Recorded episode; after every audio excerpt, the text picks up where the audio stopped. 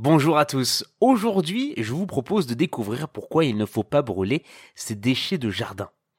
L'entretien d'un jardin génère une quantité importante de déchets verts, en particulier pendant la saison automnale. Ces déchets proviennent de chutes de bois, des branchages, de la taille des arbres, des arbustes ou des haies, ou encore des feuilles mortes.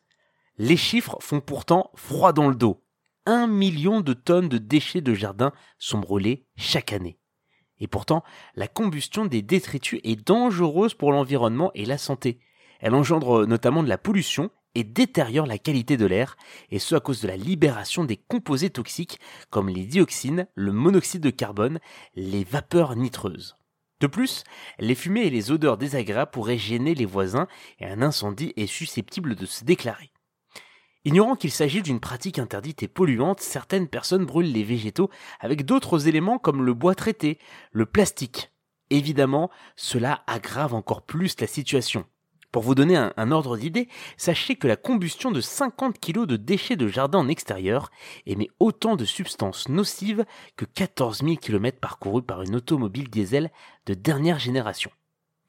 Selon un rapport publié par l'ADEME, un être humain produit environ 160 kg de déchets verts par an. Pour remédier à ce fléau et protéger la nature, l'agence a pris des mesures exceptionnelles. Tout individu, qu'il soit professionnel ou particulier, qui brûle des détritus à l'air libre, s'expose au paiement d'une amende de 450 euros. Mais dans ce cas, quelles sont les alternatives pour se débarrasser des déchets de jardin?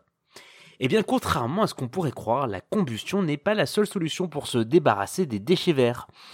En effet, il existe des alternatives écologiques et respectueuses de l'environnement. Plutôt que de brûler les déchets de jardin, vous pouvez par exemple les mélanger aux légumes et fruits abîmés, aux mares de café, aux épluchures. Vous obtiendrez ainsi un compost, une matière aux multiples avantages pour les plantes et les terres.